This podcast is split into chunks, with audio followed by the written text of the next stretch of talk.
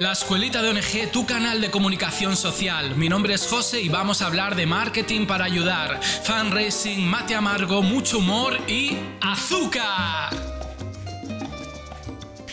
Tengo 78 años y me siento apartado por los bancos. No, no soy yo, no soy yo. No tengo ni 78 años, tengo muchos menos y tampoco me siento discriminado por los bancos. Esto es la frase de Carlos San Juan, que es una persona, es un ex médico que al sentirse que no estaba capacitado para entender los avances tecnológicos, las operaciones bancarias que se tienen que hacer por teléfonos móviles e internet, pues comprobó que su problema era más frecuente, o sea, que le pasaba a muchas más personas adultas y decidió hacer algo que es de lo que vamos a hablar. Y ese algo me dio que pensar de si las ONGs, si, las iniciativas sociales deben estar representadas y ser visibles por una única persona que hable en nombre de todo el movimiento o que represente, digamos, las sensibilidades, los malestares o los pensamientos, la ideología, los valores de muchas más personas. Entonces, de eso es lo que vamos a hablar en el capítulo de hoy. Si las ONGs deberían, pues, ocultarse tras el colectivo o tras su logo institucional o tras digamos, su equipo de trabajo, o si debería erigirse un portavoz, un representante o alguien que hiciera visible con rostro humano la causa social. Entonces, espero que te interese mucho este capítulo porque vamos a hablar a un nivel más profundo de cómo debe ser la comunicación eficaz de una entidad social. Pero antes déjame decirte que en la escuelita de Tienes todos los cursos referentes a comunicación, a marketing social y cómo orientar pues, tus campañas de sensibilización a una forma en que conecte emocionalmente con tu público, con tu audiencia, hasta tal punto que te apoyen pues, a través de donaciones, firmas, voluntarios, en fin, lo que necesite tu entidad social. Y ahora sí, vamos al tema que nos ocupa, que yo considero que es muy interesante. Ayer, que fue domingo, estaba por la noche en casa y empecé a ver TV3, que es pues la televisión catalana, y daban un programa que se llama 30 minutos. 30 minutos que dura, en realidad dura 60 minutos, que es de una hora, y son temáticos y realmente son muy interesantes. Entonces hablaban del fin del dinero y una de las vertientes del programa consistía en que el dinero cada vez entendido como dinero físico, metálico, como billetes y monedas, está desapareciendo de muchos países y ciudades porque la digitalización está ocupando su lugar. Hablamos de operaciones bancarias digitales, hablamos del Visum, hablamos pues de muchas formas de pago que ya no implica tener monedas ni billetes físicos. Entonces, una de las, eh, de las vertientes de este programa, una de las entrevistas, pues la hicieron a Carlos San Juan. Carlos San Juan es un médico retirado, una persona que ya está jubilada y que se ha elegido como defensor de los derechos de las personas mayores a la hora de ser atendidas por sucursales bancarias. Ya sabemos que los bancos, al igual que las empresas miradas eh, privadas, pues miran antes el rédito económico que, digamos, el bienestar social o al menos es lo más importante para, para el lucro, ¿no? Para, para, conseguir este lucro, para ser muy rentables. Claro, dejando de lado a personas mayores, pues lo que hacen es digitalizar para, bueno, pues para reducir costes, costes de oficina, costes de personal, costes de seguridad, porque controlar el dinero físico, pues necesitas un equipo, digamos, de seguridad y la digitalización te facilita todos estos procesos, ¿no? Pero ¿qué ocurre? Que la parte negativa es que muchas personas adultas que no necesariamente eh, no es que estén educadas o sean despistadas, simplemente que son adultas y la digitalización se les escapa, pues tienen muchos problemas para acceder a este tipo de operaciones o para sacar, digamos, su pensión, el dinero que reciben cada mes del Estado. Entonces, la campaña que propuso, que promovió Carlos San Juan, es la de soy mayor, no idiota, porque quiere hacer la distinción y más él, que es un médico, o sea, ser médico, pues tienes que estudiar mucho, ¿no? Pero eso no implica ser eh, tecnológicamente, digamos, tener conocimiento avanzado en tecnología y en todo lo que tiene que ver con, la digitalización pues, de nuestra vida cotidiana.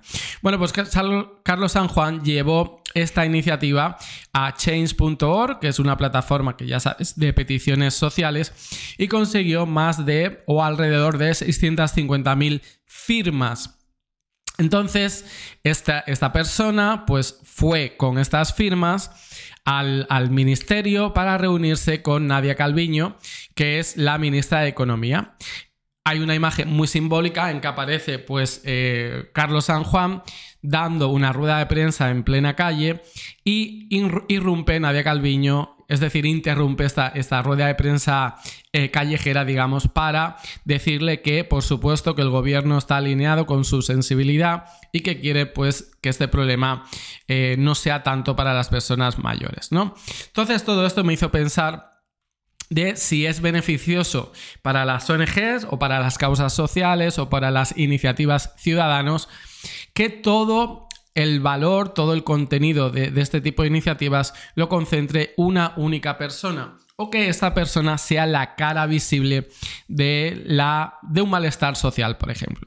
Entonces vamos a analizar los pros, los contras, los puntos negativos y los puntos positivos de que tu ONG, de que un proyecto social tenga una cara visible esté representado por una persona individual, por un portavoz o por un referente, ¿de acuerdo? Entonces vamos a analizarlo y tú como entidad social pues ya decidirás qué estrategia de comunicación vas a adoptar, ¿vale?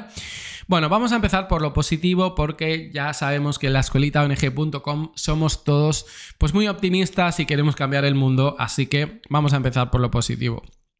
En primer lugar, que una persona con rostro humano humanice tu entidad social, que está representada por un logotipo, una página web, las redes sociales, pues ya no deja de estar bien porque conecta con las demás personas, ¿no? obviamente. Pero fíjate aquí la particularidad de este caso. Y es que eh, Carlos San Juan, al ser él, al representar él, pues el, problema en sí es que, mira, es por un lado un perjudicado del problema, ¿de acuerdo? Porque es una persona mayor que no tiene los conocimientos digitales suficientes para acceder a su control, digamos, financiero. Él ha sido un profesional de éxito y aún así no está preparado, no se siente preparado para operar a través de Internet con su banco. Por lo tanto, él es un perjudicado del problema. Al mismo tiempo, él representa el futuro beneficiario cuando se consiga la solución. Es decir, cuando los bancos frenen o a lo mejor complementen la digitalización con un servicio de atención al cliente para personas mayores o personas que no se sienten preparadas para la digitalización, pues Carlos San Juan también será como parte beneficiaria. Por lo tanto, fíjate que el primer atributo de comunicación ante tu audiencia es que si tú te eriges como portavoz de tu causa social, debes aparentar o debes ser igual que ellos.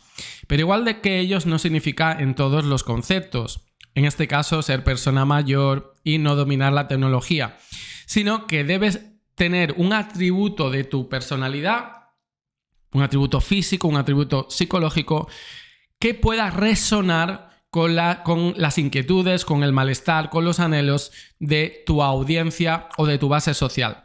Porque así te van a percibir como si eres uno de ellos. Imagínate que yo eh, soy un director de una ONG que pretende erradicar la pobreza en una determinada ciudad. Y siempre que salgo en medios de comunicación o en redes sociales o en vídeos, pues aparezco vestido de forma ostentosa o utilizo un lenguaje demasiado elevado o doy a entender que no conozco los barrios, digamos, pues más desiguales de mi ciudad, pues seguramente no resonaría lo suficiente con mi base social. En cambio, si soy el director de la ONG que vive en esos barrios donde hay tanta desigualdad que mi familia, yo, mis vecinos tienen esos mismos problemas, pues seguramente resonaré más. Yo mismo, como director de la escuelita ONG, fíjate qué interesante esto. No soy una ONG, no soy una ONG. Yo no puedo, no puedo hacer que los directores, las directoras o eh, el personal de las entidades sociales se sienten identificados conmigo en este aspecto.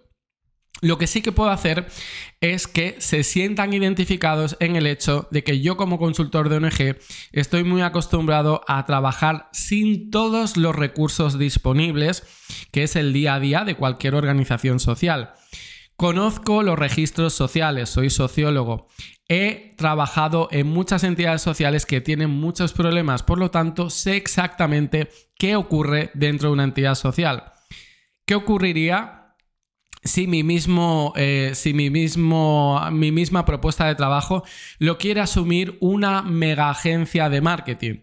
Bueno, pues a lo mejor verían los directores y directoras de ONG que la mega agencia de marketing a lo mejor es muy profesional, pero no sabe qué ocurre en las ONGs. Cuentan siempre con presupuestos muy elevados que no pueden asumir las ONGs y hablan en un lenguaje muy diferente a lo que se habla dentro de las ONGs. Por lo tanto, una mega agencia nunca va a resonar, nunca va a empatizar como lo puedo hacer yo, por ejemplo, que soy una persona, un trabajador normal con una pequeña entidad social. Por lo tanto, el hecho de resonar, el hecho de conectar con tu audiencia es muy importante para que la comunicación sea positiva en el caso de que se erija un portavoz de tu organización social. Bueno, vamos a hablar de otro punto, como es que Carlos San Juan, no lo podemos evitar, comunica muy bien, tiene facilidad de palabra, se nota que es una persona culta, instruida, leída, que puede hablar en cualquier ámbito, en la esfera privada, en una reunión de vecinos o ante los medios de comunicación, con claridad de ideas, que logra transmitir el mensaje. No nos engañemos, para hablar bien en público hay que tener unas habilidades mínimas de comunicación, por lo que si tú quieres utilizar a una persona dentro de tu ONG para comunicar, debe al menos tener facilidad de palabra o al menos resonar y, lo que hemos dicho en el anterior punto, conectar con el mismo lenguaje que habla la audiencia. Muy bien, también otro atributo que caracteriza a esta persona y que tiene éxito, pues ha tenido tanto éxito esta campaña, es que mm, lo escuchas hablar, lo ves eh, en vídeo y es una persona muy honesta, es decir, tiene honestidad a la hora de comunicar. ¿Por qué? Porque esta persona lo único que está buscando con este tipo de iniciativa o con sus apariciones en medios de comunicación es justicia, es que quiere un trato digno para él y para las personas que se encuentran en su misma situación. No quiere absolutamente nada más, no quiere ganar dinero, no quiere eh, promocionar nada que no sea la solución a este problema. Por eso, eh, que, que te vean como una persona honesta, tiene que ser coherente con todas las declaraciones que hagas y por supuesto con todos tus actos. ¿De acuerdo? No vale nada que tú hables muy bien, que puedas despertar cierta empatía si después el objetivo que hay detrás de todos tus actos está oculto o quieres algo más que no sea, por ejemplo, pues eh, mejorar la causa social o conseguir la misión social en este caso, ¿no? Muy bien. Y otro efecto que gusta mucho más es que se produce el efecto David contra Goliat.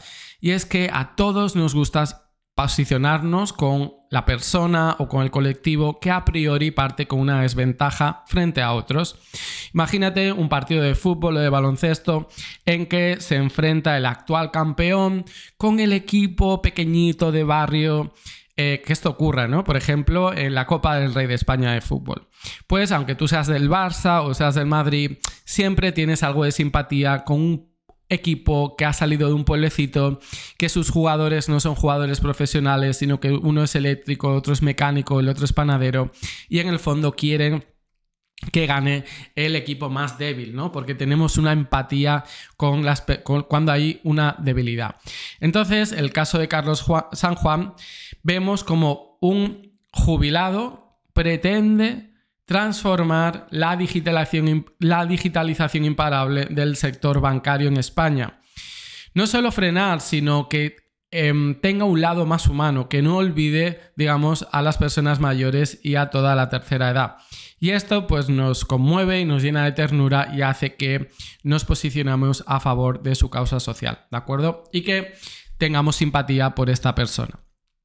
Muy bien, estos son los elementos positivos que has visto que son realmente muy eh, destacados, muy importantes y que si tienes todos los atributos, si tú consideras que hay una persona dentro de tu organización o a lo mejor un influencer o alguien que quiera erigirse como portavoz o relaciones públicas de tu ONG, pues si cumple con estas cualidades, estos atributos, estas habilidades, pues va a repercutir positivamente para tu causa social.